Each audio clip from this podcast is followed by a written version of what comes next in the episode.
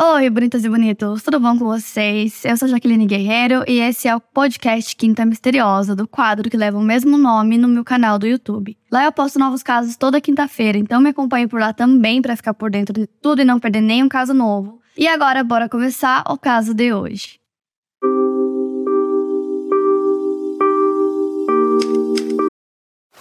Now on Netflix, inspired by the unbelievable true story of a fake hitman, comes the new movie, Hitman, from Academy Award nominee Richard Linklater. At 96% certified fresh on Rotten Tomatoes, critics are calling Hitman a smart, sexy crime thriller with surprises at every turn.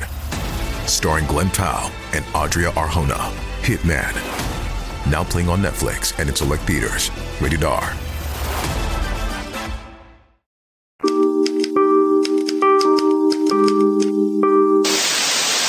Nancy e Derek Haysom eram um casal da alta sociedade que moravam em Lynchburg, que fica em East County, na Virgínia. Eles tinham uma casa mais afastada da cidade, a qual chamavam de Loose Chippings, localizada na Holcomb Rock Road. Lynchburg era uma cidade que se encaixava no estereótipo de cidades pequenas dos Estados Unidos, onde os moradores se conheciam e confiavam uns nos outros. Era um local bem tranquilo para se viver, onde as pessoas podiam deixar suas portas destrancadas e confiavam nos seus vizinhos o suficiente para pedir que eles cuidassem das casas uns dos outros. Como pertenciam à alta sociedade, o casal estava frequentemente no country club local para participar de jantares, beber drinks e juntos eles gostavam de jogar bridge, um jogo de cartas. O Derek William Reginald Haysom nasceu em 23 de março de 1913 na África do Sul. Posteriormente, ele teria conseguido a cidadania canadense. Ele foi presidente da Sydney Steel Corporation, uma corporação da coroa na província canadense da Nova Escócia. A corporação possuía e operava uma siderúrgica na cidade canadense de Sydney. Segundo quem o conhecia, ele era um homem quieto, era considerado um supervisor rígido por seus funcionários. Já Nancy Astor Benedict nasceu em 12 de julho de 1932 em Phoenix, no estado norte-americano do Arizona. Quando ela tinha 5 anos de idade, seu pai, chamado Platt, que era geológico e engenheiro de Minas, fez uma viagem pelos cinco continentes para explorar ouro e diamantes. A sua mãe, Nancy Langhorne Gibbs, voltou com ela e com seus outros filhos para Lynchburg, na Virgínia. Então a mãe dela, Nancy, era parente de outra mulher chamada Nancy Witcher Langhorne, que era uma mulher norte-americana que ganhou fama ao se casar com um homem da nobreza britânica, se tornando Lady Astor e sendo a primeira mulher a se sentar na House of Commons. Então a Nancy Benedict se formou no ensino médio, depois disso sua família foi para Johannesburg, onde encontrou e se apaixonou por um inglês. Eles se casaram e Lady Astor estava entre os convidados. Eles tiveram dois filhos juntos, Howard e Richard. O casamento acabou não dando certo e a Nancy foi para a África, onde ela conheceu Derek e se casou com ele em 1960. Então, nessa época, o Derek também tinha filhos de um casamento anterior, sendo eles Varian, Julian e Fiona. E o novo casal também teve uma filha chamada Elizabeth Roxanne Haysom. Ela nasceu no dia 15 de abril de 1964. A Elizabeth, assim como seu pai, tinha cidadania canadense, mesmo não tendo nascido no país. Ela era a mais nova dos irmãos e por isso ela recebia muita atenção por parte deles durante sua infância. Em 1965, a família Haysom se muda para Luxemburgo e depois para Nova Escócia. Em 1973, o Derek foi promovido a presidente do conselho da maior empresa siderúrgica da Nova Escócia. Mais tarde, ele se tornaria também o presidente da Metropolitan Area Growth Investments, organização de capital de risco com financiamento tanto da província quanto federal, que fazia investimentos em empresas locais. E aí, 10 anos depois, em 1983, a família se muda para a área de Lynchburg, na Virgínia. Na época, o Derek já havia se aposentado. Ao longo da sua vida, a Elizabeth foi mandada para colégios internos tanto na Suíça quanto na Inglaterra. O pai, né, o Derek, é descrito pelos seus vizinhos como um cara legal que tinha interesse em carros e gostava de dirigir sua BMW. Já a Nancy ganhou fama na região por suas tentativas de produzir uma nova variedade de maçãs em sua propriedade. Tanto ele quanto ela eram bem vistos na comunidade. Conforme Elizabeth foi crescendo, ela foi mudando seu estilo, usando brincos, cortando o cabelo mais curto e tendo um estilo mais voltado para o punk. De qualquer maneira, quem a conhecia dizia que ela iluminava os ambientes quando entrava, assim como a sua mãe. Posteriormente, ela relataria que tinha alguns ressentimentos em relação aos próprios pais por se sentir rejeitada por eles. Como ela foi enviada a esses internatos né, em países distantes, enquanto seus pais estavam morando nos Estados Unidos, ela sentia que não recebia atenção deles. Segundo ela, seus pais não estavam presentes para prestigiá-la em seus feitos, tanto positivos quanto negativos. Eles não compareciam em eventos escolares, jogos ou a peças nas quais ela atuava. Da mesma maneira, quando ela passou por alguns problemas na escola relacionados tanto às notas quanto ao comportamento e também uso de drogas, os seus pais pareciam não se importar. Quando a escola tentava entrar em contato com os pais, eles dificilmente respondiam ou retornavam essas tentativas de contato. E quando a escola conseguia efetivamente entrar em contato com eles, o pai da Elizabeth parecia não acreditar no que a escola estava falando, ele chegava a rir das situações e achava aquilo engraçado. Em dado momento, enquanto a Elizabeth estava em um internato na Inglaterra, ela fugiu do local com uma amiga homossexual e passou a usar muitas drogas, como LSD e heroína. Essa fuga da Elizabeth durou cerca de um ano e meio e ela e sua amiga viajavam por toda a Europa juntas. Após esse período, ela retorna para Lynchburg, onde os pais moravam, e eles passam a dar para ela toda a atenção que ela não tinha recebido antes. Mas além dessa atenção, os pais queriam controlar tudo que ela fazia. Então, em 1984, ela se muda para Charlottesville, porque ela tinha entrado na Universidade da Virgínia e estudaria no campus que tinha na cidade. Ela entrou na universidade como bolsista do programa de bolsistas ECHOS, que seleciona 6% dos melhores alunos da turma de calouros e os coloca todos juntos em um mesmo alojamento durante o primeiro ano da universidade. A Elizabeth, inclusive, era muito inteligente. Logo em seu primeiro dia da universidade, no dia 25 de agosto de 1984, ela conheceu outro jovem bolsista da ECHOS, que era dois anos e meio mais novo que ela. Ele se chamava Jens Soring. O Jens nasceu no dia 1 de agosto de 1966 em Bangkok, capital tailandesa. Ele é filho do diplomata da Alemanha Ocidental Klaus Soring, que saiu da Alemanha para trabalhar na região de Atlanta, para onde se mudou em 1977 e onde o Jens passou sua adolescência. Ele até chegou a tocar em uma banda de rock chamada Ground Zero e ele queria ser cineasta. Assim como Elizabeth Jens também era muito inteligente, ele frequentou ótimas escolas privadas ao longo dos anos, e além de ser bolsista do programa Echoes, ele também participava de outro programa de bolsas, chamado Programa Jefferson, que oferecia uma bolsa acadêmica completa. Os dois se conheceram no próprio dia 25, primeiro dia de aula, e quando Jens chegou à universidade, ele viu uma garota muito bonita e começou a puxar assunto com ela. E coincidentemente, essa jovem era sua colega de quarto, a Elizabeth. A Elizabeth conta que ela foi apresentada ao Jens em uma festa e que o apelido dele era alemão. O Jens diz que Elizabeth era diferente dos demais estudantes, ela tinha sotaque britânico e estava sempre saindo para fumar, algo que não era comum para os demais. Na época, muitos garotos eram apaixonados pela Elizabeth e garotas também, já que ela dizia que ela era lésbica. É, inclusive, o Jens se apaixonou por ela também rapidamente, principalmente por ela ser estrangeira, assim como ele. E aí os dois acabaram se apaixonando, né, e se tornaram um casal, o que foi uma surpresa para muitas pessoas, muitos dos amigos deles, principalmente por conta do Yen. Eles diziam que ele tinha uma personalidade um pouco difícil, ele era muito argumentativo e até um pouco arrogante, e que por conta dessas características era até difícil ficar no mesmo ambiente que ele. E o relacionamento dos dois foi muito intenso desde o início. É, a Elizabeth foi a primeira namorada do Jens e os dois estavam extremamente apaixonados, eles trocavam muitas cartas de amor. E como eu falei para vocês, depois que ela voltou a morar com os pais, depois de muitos anos, eles acabaram assumindo esse comportamento controlador com ela, né? Eles davam a atenção que ela não tinha antes, mas eles eram muito controladores e eles não aprovavam completamente esse relacionamento dela com o Jens. E como eu disse para vocês também, ela mudou, né, de cidade para fazer a universidade mas o comportamento controlador dos pais não parou. A mãe dela, Nancy, acabava aparecendo sem avisar muitas vezes.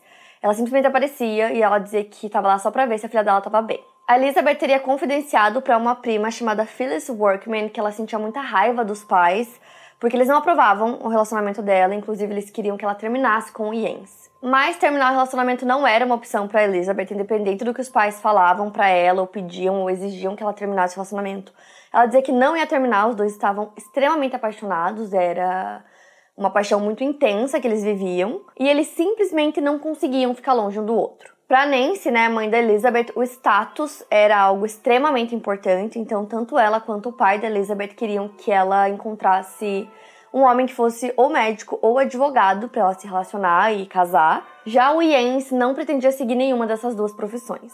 E ainda falando no quesito status, né? O Jens, ele era filho de um diplomata, mas ele não tinha um sobrenome digno ou uma descendência digna aos olhos da Nancy, a mãe da Elizabeth. De qualquer maneira, Elizabeth continuava vivendo o seu relacionamento intenso com o Jens, continuava trocando várias cartas apaixonadas com ele. No dia 3 de abril de 1985, era uma quarta-feira, alguns amigos do casal Haysom foram visitá-los para jogar bridge. Eles chegaram e bateram, mas ninguém atendeu a porta, então os amigos ficaram preocupados e decidiram ir até a casa de um vizinho que eles sabiam que tinha a chave da casa, né, da Luz Tippins, que era o nome como eles chamavam a casa deles. Assim que o vizinho abriu a porta, eles entraram e encontraram o casal morto. Imediatamente eles chamaram a polícia do condado de Bedford. Nesse mesmo dia, policiais são enviados para a casa que ficava na Holcomb Rock Road para fazer essa verificação da cena do crime. Ao entrarem na residência, os policiais se depararam com um banho de sangue. Eles encontraram o corpo da Nancy, de 53 anos, e o corpo do Derek, de 72, dentro da casa. O casal tinha sido esfaqueado múltiplas vezes, eles também tinham um corte na garganta que era tão profundo que eles foram quase decapitados. Os investigadores da delegacia do condado de Bedford, Chuck Reid e Rick Gardner, foram chamados à cena do crime. O Rick conversou com os vizinhos para tentar descobrir se algo anormal tinha acontecido naquele dia. Os peritos que avaliaram a cena do crime concluíram que as mortes não haviam acontecido na quarta-feira, mas sim pelo menos dois dias antes disso, ou até mesmo mais tempo antes. O Derek tinha levado 36 facadas, além do corte na garganta, e a Nancy havia levado 6 facadas. Tanto o Derek quanto a Nancy tiveram suas gargantas cortadas por trás, ou seja, no momento que isso aconteceu, o assassino estava atrás deles. O corpo da Nancy foi encontrado na cozinha sobre uma grande poça de sangue e o corpo do Derek estava na sala de estar, logo ao lado da porta que fazia divisão com a sala de jantar. Além dos ferimentos já citados, o Derek também possuía um corte em V no seu queixo. Para a polícia, pela quantidade de sangue que havia na cena, era perceptível que o crime foi cometido com muito ódio. Eles tinham relatado também várias marcas no corpo do Derek que lembravam o número 666. Os corpos foram esfregados no chão, causando mais manchas de sangue. Os jornais locais rapidamente noticiaram tudo o que podiam sobre o caso. Isso fez com que começassem a surgir teorias de que as mortes teriam ocorrido durante alguma espécie de culto satânico pelos indícios. Os jornais também noticiaram que parecia que o assassino havia dançado no sangue das vítimas pelas marcas no chão. Isso posteriormente seria negado pela polícia, tanto isso quanto a questão das marcas de 666 no Derrick. Já os moradores da cidade ficaram completamente chocados e abalados com a notícia do caso. Depois disso, a cidade não foi mais a mesma. Havia muita desconfiança entre as pessoas e a possibilidade das mortes terem acontecido por causa de um culto satânico assustava ainda mais os moradores. Os investigadores conseguiram concluir que o casal Haysom não havia sido morto por motivações financeiras, já que não haviam sinais de entrada forçada na residência e havia um pequeno depósito embaixo da casa, onde a carteira da Nancy foi encontrada. Dentro da carteira tinha dinheiro e nada havia sido retirado dali. Mesmo que em um primeiro momento a polícia não tivesse muitas respostas, eles tinham muitas evidências. Além disso, diversos itens de alto valor financeiro não foram retirados da casa. Eles encontraram várias pegadas no chão feitas por pés que estavam usando apenas meias. E na cena do crime, como eu falei para vocês, tinha muito sangue e eles encontraram sangue tipo O. O sangue do Derek era tipo A e o da Nancy era tipo AB. Então eles acreditavam que o sangue O era do assassino. Eles também encontraram no banheiro vários vestígios de sangue. Eles perceberam que alguém tinha tomado banho naquele banheiro. Eles acreditavam que depois de cometer o crime, o assassino foi lá para tomar banho, o que não é uma coisa muito comum. Eles começaram a achar que talvez essa pessoa era uma pessoa da casa, uma pessoa que se sentia confortável ali dentro e que não tinha medo de ser pego. Também encontraram fios de cabelo na pia desse banheiro que não eram compatíveis com os cabelos da Nancy e nem do Derek. E na sala de jantar também tinham dois pratos e talheres, então a mesa estava posta para duas pessoas e as cadeiras nessa parte da mesa, né, que estava posta, tinham sido puxadas para trás. Inclusive, nessa sala de jantar tinha muito sangue, então a polícia concluiu que o Derek tinha sido morto na sala de jantar e que depois arrastaram o corpo dele para a sala de estar. Já o corpo da Nancy, como eu falei para vocês, foi encontrado no chão da cozinha e eles acreditavam que ela tinha sido morta lá mesmo. O caso tomou grandes proporções muito rápido, para vocês terem ideia, tinha cerca de 18 ou 19 investigadores trabalhando simultaneamente no caso, tentando pegar todos os detalhes para chegar, né, a uma conclusão. O funeral do casal aconteceu quatro dias depois da descoberta dos corpos, então ele aconteceu no dia 7. E quem cuidou de todos os detalhes, quem organizou o funeral foi a Elizabeth, a filha mais nova do casal. Todas as pessoas que foram ao funeral, né, e que eram próximas da família, estavam demonstrando muito carinho, muita empatia por ela, que tinha acabado de passar por essa experiência traumática, né, de perder os pais mas que estava lá organizando tudo. Inclusive, durante a cerimônia, ela leu uma passagem da Bíblia e naquele momento ela era o laço que unia as duas famílias, porque quando o Derek e a Nancy se casaram, ele já tinha filhos e ela também, e ela era a única filha dos dois juntos. Então, ela meio que unia as famílias e todos os irmãos estavam presentes. Já no dia seguinte, no dia 8 de abril, Elizabeth foi até a delegacia para conversar com os investigadores. E ela não era uma suspeita no caso, ela não era considerada uma pessoa de interesse, ela apenas foi chamada para fornecer algumas informações sobre seus pais. Durante essa conversa que ela teve, o delegado percebeu que ela não demonstrava muitas emoções e que ela era extremamente inteligente. Então ele perguntou se tinha alguma pessoa que tinha acesso à casa, quem sabe algum funcionário ou alguma empregada, já que eles sabiam que não tinha sido uma entrada forçada na casa. A Elizabeth respondeu que não, que mesmo os pais crescendo em ambientes onde sempre tiveram muitos funcionários, a casa deles não era muito grande, então Derek não quis contratar nenhum. O delegado também fez algumas perguntas sobre a questão financeira do casal, então ele perguntou se o Derek recebia algum tipo de pensão, alguma coisa do tipo. E ela respondeu que sim, mas que era um valor super baixo, cerca de 150 dólares por ano ou algo do tipo. E aí o delegado perguntou o que ela tinha feito no final de semana, né, que o crime aconteceu, e ela respondeu que ela era uma caloura da Universidade da Virgínia e que ela e o seu namorado Jens tinham alugado um carro para passar o final de semana, então os dois teriam saído de Charlottesville e foram até Washington DC, para a capital, para passar o final de semana lá e que no domingo eles voltaram para Virgínia. E como nesse dia Elizabeth tinha sido chamada na delegacia só para fornecer algumas informações, né, sobre seus pais, para ajudar a investigação, ela respondeu as perguntas e foi liberada. E de qualquer forma, mesmo ela não sendo é, suspeita no caso dos pais, eles precisavam conferir o álibi dela, né, de que ela tinha ido viajar. Então eles entraram em contato com a empresa de aluguel de carros e conseguiram dias depois uma cópia do contrato dela e do Jens. Quando eles receberam o documento, já perceberam que tinha algo errado, né, em relação ao que a Elizabeth tinha contado para eles. No contrato estava escrito que o carro tinha andado cerca de 669 milhas, que equivalem aproximadamente a 1.076 quilômetros. E essa distância era muito maior do que uma viagem de ida e volta de Charlottesville até Washington, que seria pouco mais de 380 quilômetros. Isso contando a ida e a volta. Dessa forma, eles se questionaram o que seriam aqueles outros quase 700 quilômetros que o carro tinha percorrido naquele final de semana. Então, oito dias depois da primeira entrevista com a polícia, no dia 16 de abril, o investigador Rick vai até Charlottesville para conversar novamente com a Elizabeth e tentar entender, né, essa discrepância nas quilometragens. Assim como na primeira vez, ela foi muito cooperativa com a polícia e forneceu até suas impressões digitais. Ela disse que ela e o Jens tinham se perdido durante a viagem, que por isso tinham feito mais quilômetros do que uma viagem convencional. E mesmo com essa justificativa, a polícia continuou achando essa versão dos fatos estranha, já que a rota que eles precisavam fazer, né, pela rodovia US 29 era uma rota sem erros. Ela leva de Charlottesville para Washington sem desvios. Então é muito difícil você se perder durante esse caminho. Como eles estavam achando tudo isso muito estranho, eles decidiram fazer uma simulação. Eles simularam o seguinte: de Charlottesville a Washington seriam cerca de 190 quilômetros. De Washington até a residência dos pais da Elizabeth em Lewis Chippings, né? Lynchburg seria cerca de 290 quilômetros. Então, se eles fossem para Washington, depois para casa dos pais dela, voltassem para Washington e depois voltassem para Charlottesville, a quilometragem do veículo chegaria muito próxima de 1.076 quilômetros, que era o que o contrato apontava que o carro tinha percorrido naquele fim de semana. Isso levantou suspeitas sobre a veracidade do depoimento da Elizabeth. Depois disso, a polícia também queria conversar com o Jens e a Elizabeth disse que o namorado era uma pessoa muito ocupada, mas que pediria para que ele entrasse em contato, que acabou nunca acontecendo. Então a polícia tenta entrar em contato com ele muitas vezes, eles ligavam, mas ele não atendia, ele também não retornava as ligações. E aí eles decidiram ir até a cidade que eles moravam, né, onde eles estudavam, Charlottesville, foram até lá para falar com ele e também ele nunca estava é, no local, então eles nunca encontravam ele lá onde ele morava. Quando encontravam, ele ficava evitando os policiais. E aí o tempo foi passando e cinco meses depois que o crime tinha acontecido, a polícia ainda não tinha respostas.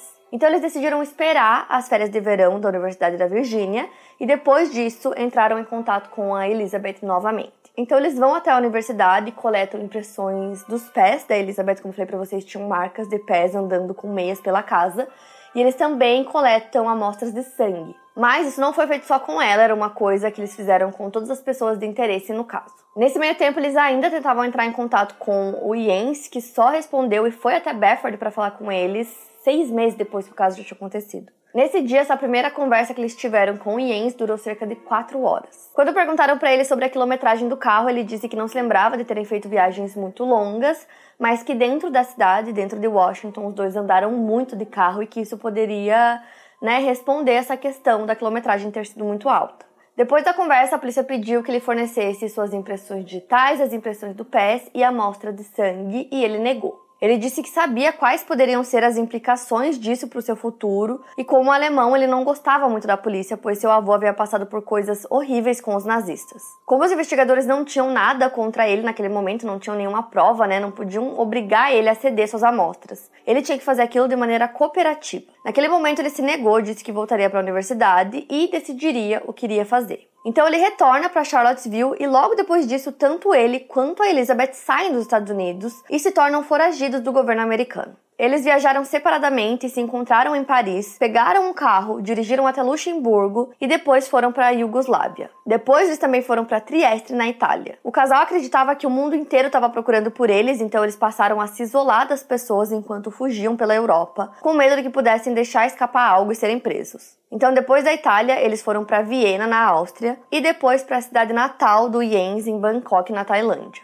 Como Jens nasceu no local, ele acreditou que eles poderiam obter empregos por lá, já que ele tentaria obter a cidadania local, mas isso acabou não dando certo. Então depois eles foram para Malásia e depois para Inglaterra. Eles foram para Londres e o dinheiro que haviam levado estava acabando. E como eles tinham medo de conseguir empregos regulares, eles encontraram outras alternativas para conseguir dinheiro. Então os dois passaram a aplicar golpes utilizando cheques sem fundo. Eles haviam conseguido diversos documentos de identificação falsos ao longo de sua fuga e usando um desses documentos eles foram capazes de conseguir conseguir um talão de cheques. Então, com esse talão, eles aplicavam golpes de cheque sem fundo. Então, eles iam em lojas, por exemplo, e compravam roupas e pagavam com esse cheque. Poucos dias depois, eles retornavam para a loja dizendo que eles não gostaram das roupas ou que não serviu direito e que eles queriam devolver.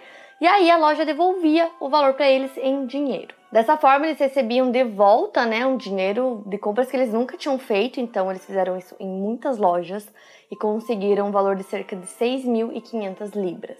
Até que no dia 30 de abril de 1986, já faziam seis meses que eles estavam foragidos, uma segurança de uma dessas lojas liga para um dos detetives e ela conta que ela estava suspeitando muito de um casal. O detetive, inclusive, confiava muito nessa segurança e no trabalho dela, então ele pediu para que ela segurasse eles, né, mantivesse os dois dentro da loja, que eles iriam até lá. Então eles chegam, pegam os dois, levam para delegacia e durante o interrogatório eles conseguem descobrir o endereço, né, que eles estavam ficando lá. E aí o Jens acompanha a polícia até esse endereço para que eles pudessem fazer uma busca. Durante essa busca eles encontraram roupas, perucas, identidade falsa, muita coisa e o passaporte de duas pessoas, que eram aquelas duas pessoas, com o nome da Elizabeth e do Jens. Lembrando vocês que isso aconteceu em Londres, então é, eles precisavam né, ter uma prova de que realmente eram os dois, eles estavam apenas é, questionando se poderia ser ou não, e aí com os passaportes descobriram que eram os dois foragidos. E foi aí que eles descobriram né, todos os golpes que os dois estavam aplicando, então lá eles também encontraram os talões de cheque, além de várias cartas e diários. Então os dois acabam sendo presos em Londres por fraude. O inspetor detetive Terry Wright ficou responsável por ler todas aquelas cartas, todos aqueles diários e descobrir do que, que se tratavam. Então ele começa a leitura, né, uma leitura muito minuciosa para prestar atenção em todos os detalhes, e aí ele começa a acreditar que alguma coisa tinha acontecido em Virgínia. Uma dessas cartas era do dia 21 de dezembro de 1984, pouco mais de três meses antes do crime. Nessa carta, Elizabeth escrevia como desprezava seus pais e queria que eles simplesmente caíssem mortos. Ela também cita na carta enviada ao Jens que gostaria de realizar voodoo em seus corpos. O investigador encontrou a carta de resposta do Jens e nela ele fala que ele tem a cena do jantar planejada e que o voodoo com os corpos dos pais é algo totalmente possível de ser feito. O Terry leu o nome de outro investigador nas cartas, o Rick Gardner, e resolveu tentar encontrar o seu contato. No dia 25 de maio de 1986, o Terry faz uma ligação pro Rick relatando o que tinha acontecido, que eles tinham prendido um casal, né, que tinha um comportamento meio estranho, que estava aplicando alguns golpes e que ele tinha encontrado diversas cartas que sugeriam que algo tinha acontecido na Virgínia. O Terry disse pro Rick que se ele quisesse ir até Richmond para falar com o casal, ele poderia. E foi exatamente o que ele fez. A história que já era conhecida ficou ainda mais depois disso, então os assassinatos passaram a ser conhecidos como Voodoo Murders, que em tradução seria os assassinatos do voodoo. Em 5 de junho de 1986, o Rick começou os interrogatórios com o casal, que foram feitos de maneira separada. A Elizabeth foi interrogada na companhia de seu advogado. As cartas eram utilizadas pelos investigadores como uma espécie de munição durante esse interrogatório, sendo a base de suas perguntas. A Elizabeth apenas acenava com a cabeça e não respondia nada. O Jens, por sua vez, escolheu ser interrogado sem a presença de um advogado. Os policiais falaram com ele no dia 8 de junho. Ele relatou aos policiais que na sexta-feira, dia 29 de março de 1984, ele foi com a Elizabeth até Washington e eles ficaram no Marriott Hotel. No dia seguinte, sábado, dia 30, ele teria dirigido até a casa dos pais dela em Lynchburg e ela teria ficado em Washington assistindo a um filme. O Yates diz que Elizabeth sabia que ele estava indo para a casa dos seus pais, mas não sabia o motivo.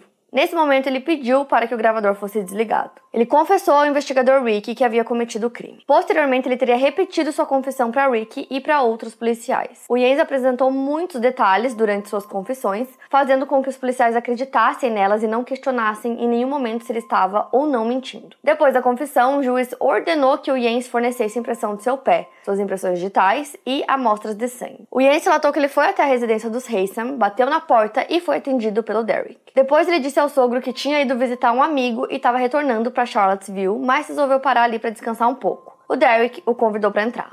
Depois ele ofereceu um drink a ele e aparentemente ele e a Nancy já haviam jantado. O Jens e o Derek tiveram uma discussão, o que deixou o Jens extremamente revoltado, porque segundo ele, ele teria ido até o local para pedir permissão para o Derek para namorar a Elizabeth e o Derek negou. Então ele se levantou da mesa de jantar, ficou atrás do Derek, que permaneceu sentado, e com uma faca ele cortou sua garganta por trás. Depois ele teria ido até a cozinha onde a Nancy estava e teria cortado sua garganta da mesma forma que ele tinha cortado a do Derek. Quando Elizabeth descobriu que o Jens tinha confessado o crime, ela entrou em contato com a polícia para dizer que os dois eram igualmente culpados. Por conta disso, ela foi acusada de homicídio doloso e o Jens de dois homicídios, e ele também poderia pegar uma pena de morte, já que no estado da Virgínia eles eram adeptos à pena de morte por cadeira elétrica. Mas para que eles pudessem enfrentar essas acusações, eles precisavam ser extraditados de Londres para os Estados Unidos. No dia 8 de maio de 87, Elizabeth é extraditada, mas o Jens permanece em Londres. O promotor do caso foi o Jim Updike e o julgamento por homicídio doloso se iniciou no dia 5 de outubro de 1987. Logo no início, a Elizabeth se declara culpada das acusações. Mesmo assim, o julgamento continua e ela tem a oportunidade de dar sua versão dos fatos. Enquanto isso, o Jens permanece preso na Inglaterra na prisão de Brixton, tentando evitar a sua extradição. O Jens contratou um advogado alemão para ajudá-lo. O advogado tentou fazer com que o Jens fosse extraditado para a Alemanha para evitar a pena de morte nos Estados Unidos. A tentativa de extraditar o Jens para a Alemanha foi mal sucedida e enquanto ele estava aguardando esse processo, ele escrevia muito. Seus advogados argumentaram com ele que o máximo que eles conseguiriam fazer por ele naquele ponto seria prolongar seu tempo de vida, adiando sua execução. Mas o Jens recusou aceitar que essa era sua única opção e sugeriu para os advogados que eles fossem ao Tribunal de Justiça Europeu e foi o que eles fizeram. Eles entraram com uma apelação junto ao Tribunal Europeu de Direitos Humanos na França. Ao mesmo tempo, sua família contratou um advogado norte-americano para trabalhar em favor do Jens nos Estados Unidos. Enquanto isso, a Elizabeth colocava a culpa pelos crimes nas costas do Jens. Em seu depoimento no tribunal, ela relatou que eles chegaram a Washington na sexta-feira, dia 29, e que eles dormiram no Marriott Hotel. Na manhã seguinte, eles tomam café da manhã e logo depois eles têm uma discussão. Essa discussão começou porque a Elizabeth precisou vender algumas de suas joias, já que seus pais não estavam provendo dinheiro suficiente para ela. O Jens estava revoltado com isso e durante a discussão acabaram surgindo outros motivos pelos quais a Elizabeth já tinha ressentimento dos seus pais. Depois dessa discussão, o Jens teria dito que queria ir até a Luz Chippings para ter uma conversa com os pais da Elizabeth. Segundo ela, ele era uma pessoa determinada e quando colocava algo na cabeça, ele simplesmente fazia acontecer. Ele teria deixado ela no cinema local, onde ela comprou dois ingressos para o filme The Rocky Horror Picture Show, a fim de estabelecer um álibi para ele, né, para dizer que ele estava com ela.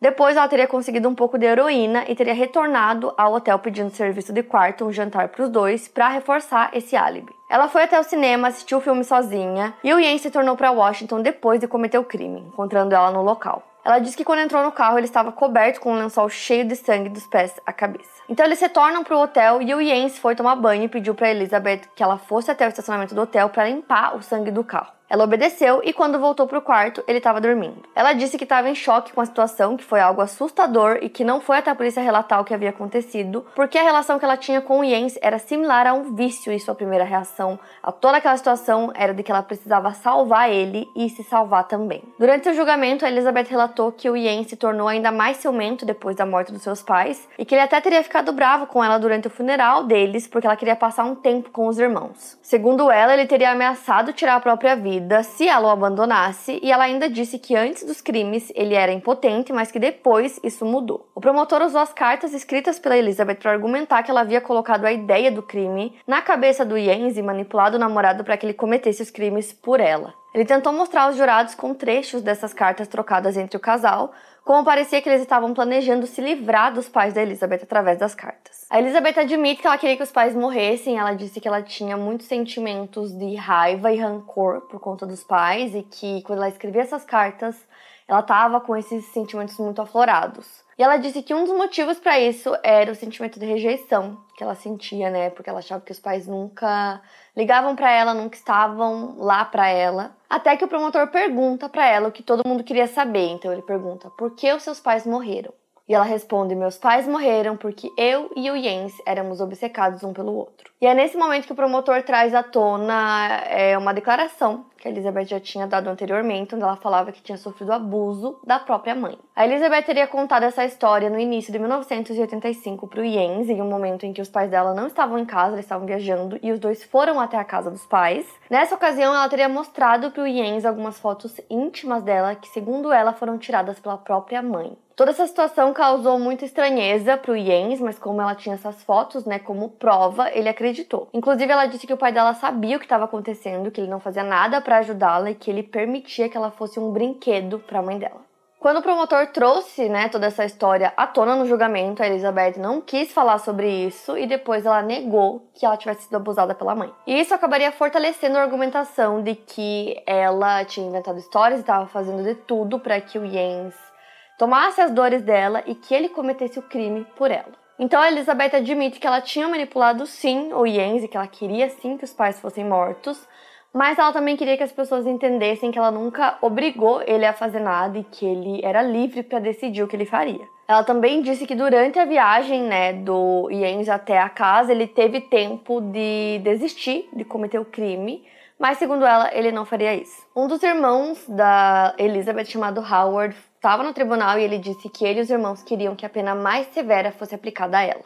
No dia 8 de outubro de 1987, ela foi considerada culpada de duas acusações de ser cúmplice antes dos homicídios qualificados. Por esses crimes, ela foi condenada a duas sentenças consecutivas de 45 anos de prisão, totalizando em 90 anos de encarceramento. Vários psiquiatras teriam diagnosticado Elizabeth com transtorno de personalidade limítrofe, também chamado de borderline, no qual a pessoa apresenta instabilidade emocional, sensação de inutilidade, insegurança, impulsividade e tem suas relações sociais prejudicadas. Ela declarou que estava disposta a depor contra o Yen se um dia ele viesse a ser julgado nos Estados Unidos. Conforme o Yen recorreu ao Tribunal de Justiça Europeu, eles recusaram realizar sua extradição aos Estados Unidos enquanto a pena de morte fosse uma possibilidade. Se os Estados Unidos desistissem de mandá-lo para a cadeira elétrica, ele poderia ser extraditado. Então, quando a pena de morte foi desconsiderada, a Inglaterra concordou com a extradição e o Yen chegou aos Estados Unidos no dia 12 de janeiro de 1990. O julgamento do Yen só iniciaria no dia 18 de junho do mesmo ano.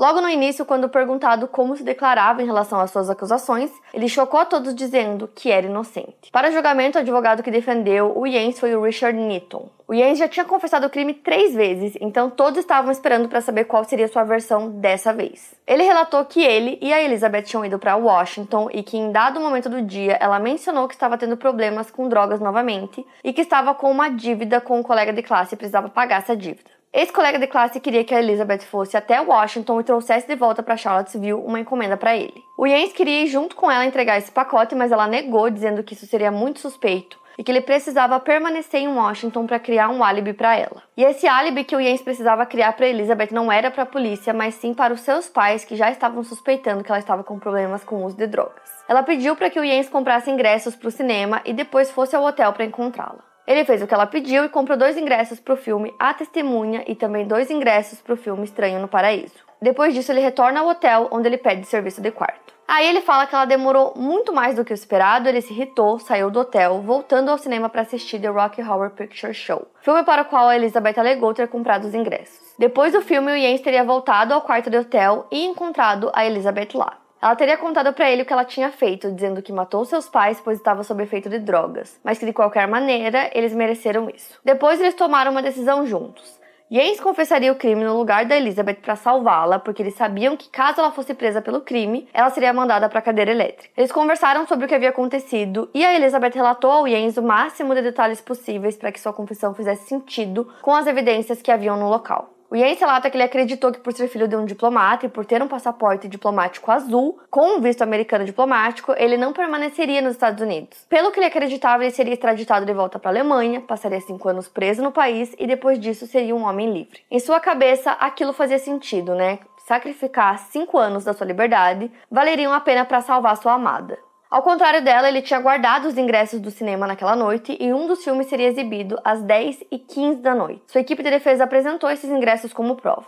Uma das estratégias da defesa do Jens foi mostrar aos jurados as falhas ocorridas durante a investigação policial. Uma delas teria sido a perda de uma evidência que seria muito importante no futuro, que era o recibo do pedido do jantar. A Elizabeth havia alegado que ela falsificou a assinatura do Jens no momento em que recebeu o jantar, porque era o cartão de crédito do pai dele que estava registrado no hotel. Já o Jens teria dito que ele mesmo fez essa assinatura. Na investigação inicial, a polícia acabou demorando cerca de seis meses para ir atrás dessa prova, e com isso o hotel já tinha destruído essa documentação. Caso os investigadores tivessem tido acesso ao documento, eles poderiam determinar se a assinatura foi falsificada pela Elizabeth e saberiam quem estava no hotel naquele momento. Além disso, o advogado do Jens argumentou que haviam bitucas de cigarro tanto na porta de entrada da residência dos Hanson quanto na porta dos fundos. Essas bitucas foram registradas junto às evidências do caso e os cigarros eram da marca Mary. O Jens não fumava e a Elizabeth fumava cigarros dessa mesma marca. O objetivo do advogado era mostrar que o trabalho investigativo foi mal feito e que, ao contrário do que Elizabeth dizia, ela estava sim na cena do crime.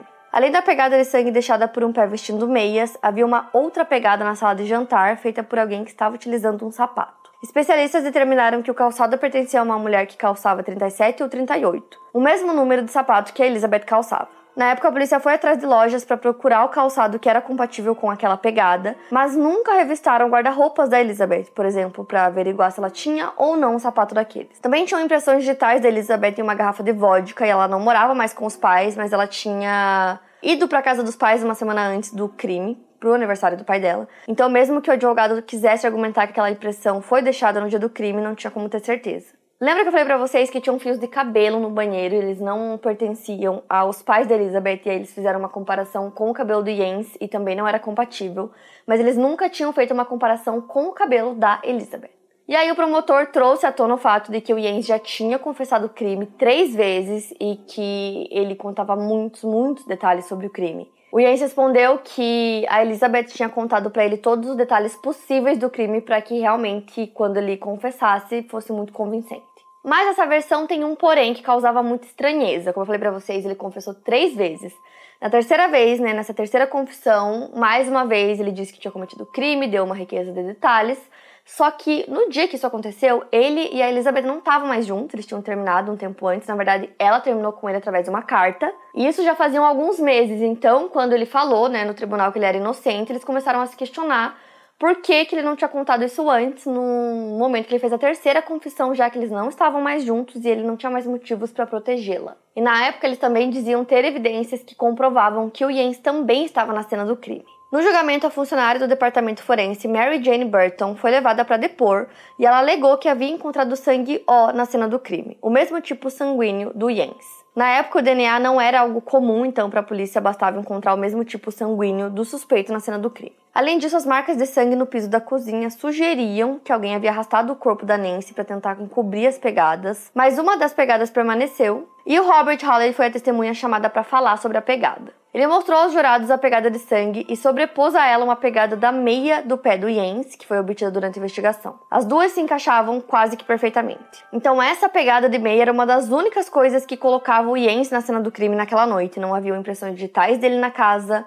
a arma do crime não foi encontrada e não haviam testemunhas oculares para o fato. E aí, a Elizabeth foi chamada para depor contra o Jens e foi a primeira vez que eles se viram desde a prisão deles em Londres. Em seu depoimento, ela manteve sua versão de que o Jens tinha assassinado seus pais e contou o que ele havia dito para ela. Segundo a Elizabeth, o Jens contou que em um certo ponto, enquanto estava na casa dos pais, ele tirou os sapatos e ficou apenas de meia e que ele foi ao banheiro dos seus pais para lavar as mãos que estavam sangrando. Mais uma vez, ela admite que ela queria que seus pais fossem mortos. Em seu segundo dia de depoimentos, ela seria questionada pelo advogado do Jens e ela estava claramente mais nervosa do que no dia anterior. Inclusive, ela teria passado mal antes de entrar no tribunal. O advogado do Jens queria mostrar que não existiam provas reais de que ele cometeu o crime, além de suas próprias confissões. Ele aponta novamente para Elizabeth dizendo que ela teria motivos para cometer o crime diferente do seu cliente. Ele também trouxe novamente a questão dos abusos sofridos pela Elizabeth, e dessa vez, ao contrário do que ela tinha dito no próprio julgamento, ela disse que sim, que tinha sido abusada pela mãe. E aí, uma das cartas que ela escreveu para o Jens foi utilizada durante esse momento do julgamento. Na carta, ela diz para o então namorado como ela propositalmente manipulava e controlava os homens que se envolviam com ela porque ela os odiava e gostava de humilhá-los. Isso foi utilizado como argumento que apontou para o fato de que ela também fazia isso com o Jens, que foi manipulado dentro do relacionamento. A partir disso, a defesa do Jens a colocou como a real culpada do crime, mas o promotor Jim Upleik pediu para que os jurados considerassem o Jens culpado de homicídio qualificado. O Jens estava bastante confiante de que ele não seria condenado pelos crimes.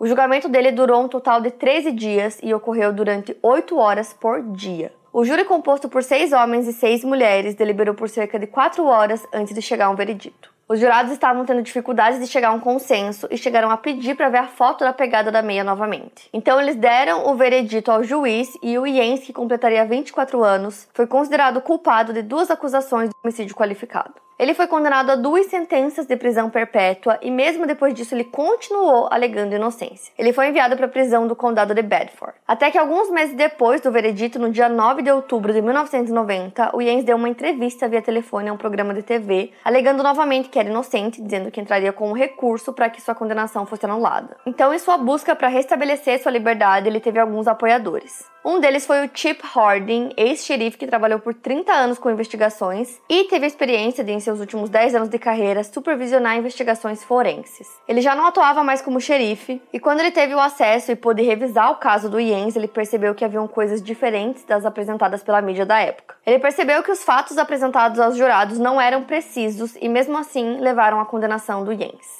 Então o Chip entra em contato com um amigo chamado John Grisham, escritor de best-sellers e ex-advogado, para se juntar à sua investigação particular. E aí, juntos, os dois passaram cerca de 500 horas revisando, relendo todas as informações sobre o caso. O Chip, inclusive, tinha investido não só o seu tempo, mas o próprio dinheiro nessa investigação particular. E aí o amigo dele disse que ele estava obcecado pelo caso e obcecado pela inocência do Jens. Tem um documentário bem recente na Netflix sobre esse caso que chama Até que o crime nos separe. Os assassinatos do casal Haysom. E aí, nesse documentário, o Jens fala que na época que ele deu a confissão do crime, é, os policiais, investigadores simplesmente aceitaram tudo que ele falou e que em nenhum momento eles questionaram muito ou investigaram para saber se aquelas informações realmente eram verdadeiras. Ele disse que mesmo dando muitas informações, né, muitos detalhes sobre o crime, muitas coisas que ele falou não batiam com as evidências que eles tinham. Por exemplo, na confissão ele disse que a Nancy estava usando jeans, quando na verdade, quando encontraram o corpo, ela estava usando um hobby que cobria o corpo todo.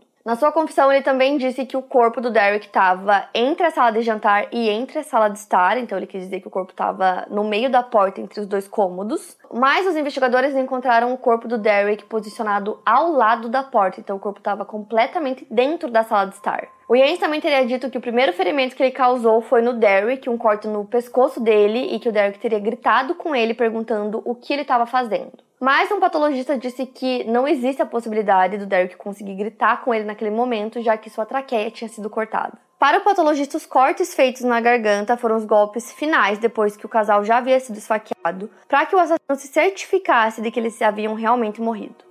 Por conta disso, para ele, a confissão do Jens não se sustentava. Além disso, peritos refutam que a pegada seria motivo suficiente para condená-la pelo crime. O Jens apela da sua condenação e busca um novo julgamento para provar sua inocência. Ele apelou junto ao governo da Virgínia em outubro e em novembro de 1991 e ambas as apelações foram negadas. Nesse período, a Elizabeth começou a fazer publicações quinzenais em um jornal local chamado The Fluvanna Review. A sua coluna quinzenal chamava-se Glimpses from Inside. Ao contrário do Jens, a Elizabeth nunca negou sua participação no crime e acreditava que estava no local certo, né, na prisão, por conta disso. O Jens permanecia alegando inocência e em dezembro de 1995 ele conseguiu publicar um livro online com a ajuda de um amigo. O livro se chamava Mortal Thoughts, onde ele contava sua história de inocência. Em abril de 1997, a última tentativa de apelação do Jens junto ao governo da Virgínia foi negada e ele tentou apelar para o Tribunal Federal, onde teve sua apelação negada em abril de 1998. Durante seu tempo preso, o Jens respondia às cartas que recebia na prisão e seu único objetivo era ser libertado. Ele tinha uma ficha limpa na prisão e passou a se envolver com a religião católica, tornando-se cristão e um homem muito religioso. Ele começou um grupo de meditação na prisão, o que fugia completamente da imagem que as pessoas tinham dele. Ele passou a estudar teologia e fez amizade com um diácono da Igreja Católica de Richmond.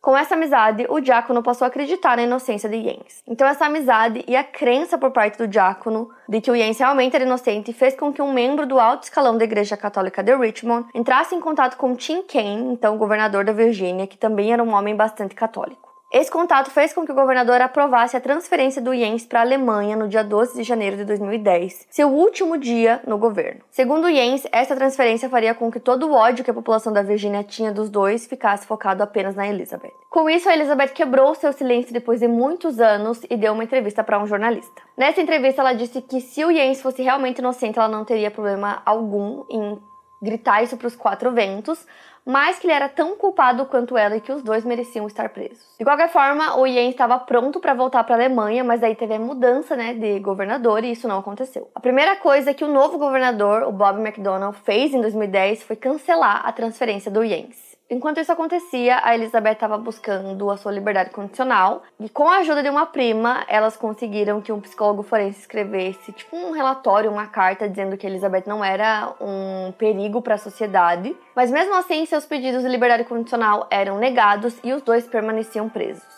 E aí, em 2016, o então governador da Virgínia, que era o Terry McLaughlin, pediu para que todos os casos que tivessem amostras de DNA fossem revisados e fossem feitos testes de DNA nessas amostras. O caso do Jens estava entre eles porque as amostras tinham sido preservadas desde a época dos crimes. Todos os testes de DNA realizados deram negativo em comparação com o DNA do Jens. Com isso, ele sentiu que ele tinha uma nova oportunidade de pedir para sair da prisão e pediu ao governador Terry pelo perdão pleno. O sangue tipo O encontrado na cena, que durante anos os investigadores acreditavam ser do Jens, não era dele. Na cena também havia sido encontrado sangue do tipo AB com o cromossomo Y. Então a polícia supôs que haviam dois homens sangrando além da vítima, né, do Derrick, devido a essas amostras. Mas o condado de Bedford não parecia tão interessado em descobrir quem eram aqueles homens. Revisando o caso, os investigadores descobriram dois nomes citados pela equipe de defesa do Jens nos anos 1990. Eram eles William Shefflet e Robert Albright. Ambos moravam no centro do estado da Virgínia e haviam sido presos em 1985 pelo assassinato de um morador de rua. Eles foram pegos e uma faca foi encontrada com eles. O morador de rua foi assassinado de maneira muito similar aos pais da Elizabeth.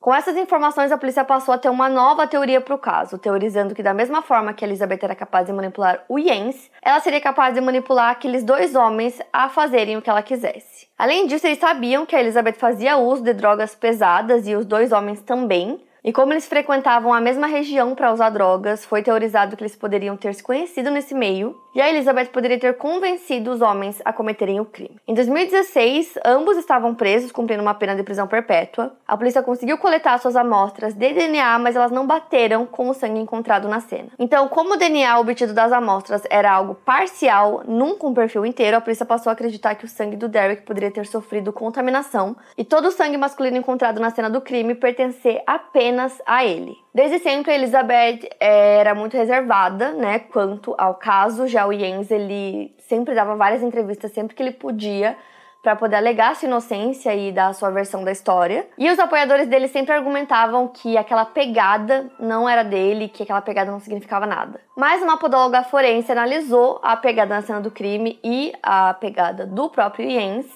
e ela chegou à conclusão de que elas eram muito similares. De qualquer forma, o Jens continuava lutando por sua libertação e a equipe dele chegou a entrar em contato com o ex-presidente da Alemanha, Christian Wolff, que foi até a Virgínia para argumentar em favor do Jens.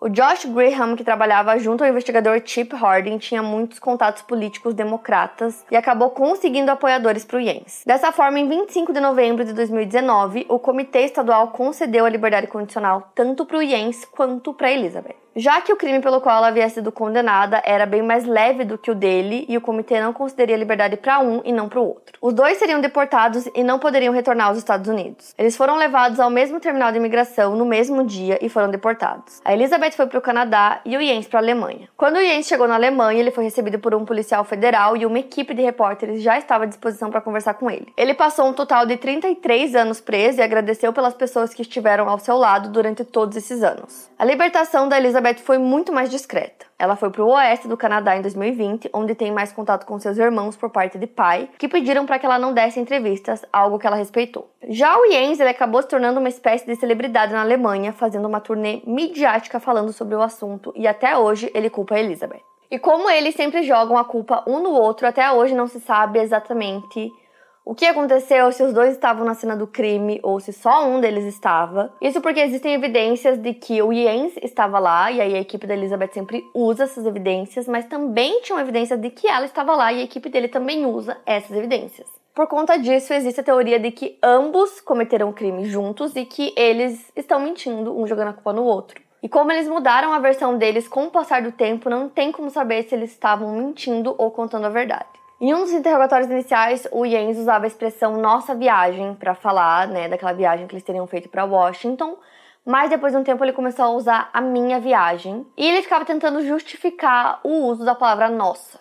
Já a Nancy, mãe da Elizabeth, teria falado para um dos filhos do casal, para o Howard, que naquele final de semana ela iria receber tanto a Elizabeth quanto o Jens na casa deles. Então a teoria mais aceita, digamos assim, é a de que os dois teriam pedido o serviço de quarto às 4 da tarde do dia 30 teriam comprado os ingressos do cinema antecipadamente, né, para usar como álibi, e que juntos teriam ido até a casa dos pais da Elizabeth, cometido crime e voltado para Washington. Então, a teoria mais aceita é que os dois cometeram o crime juntos. O Jens foi proibido de ter qualquer tipo de contato com a família das vítimas e com a própria Elizabeth. Ele também se afastou do seu pai e do seu irmão na Alemanha. Até onde se sabe, os dois ainda estão vivos. E esse documentário que eu falei para vocês, que vocês conseguem assistir na Netflix, ele é bem recente. O Jens aceitou participar, deu a versão dele, mas a Elizabeth escolheu não participar e permaneceu reservada. Eu quero muito saber o que vocês acham. Se vocês acham que foi a Elizabeth que cometeu sozinha, ou o Jens que cometeu o crime sozinho, ou se eles cometeram o crime juntos, ou se tinha mais uma pessoa lá. É muito doido esse caso, não sei nem o que dizer, quero muito ler o comentário de vocês, então me conta aqui o que vocês acham. Não esquece do like que me ajuda muito na divulgação desse vídeo. E é isso, para mais casos, siga o podcast Quinta Misteriosa e aproveite para avaliar em 5 estrelas se você gostou. Obrigada por ouvir e até o próximo caso.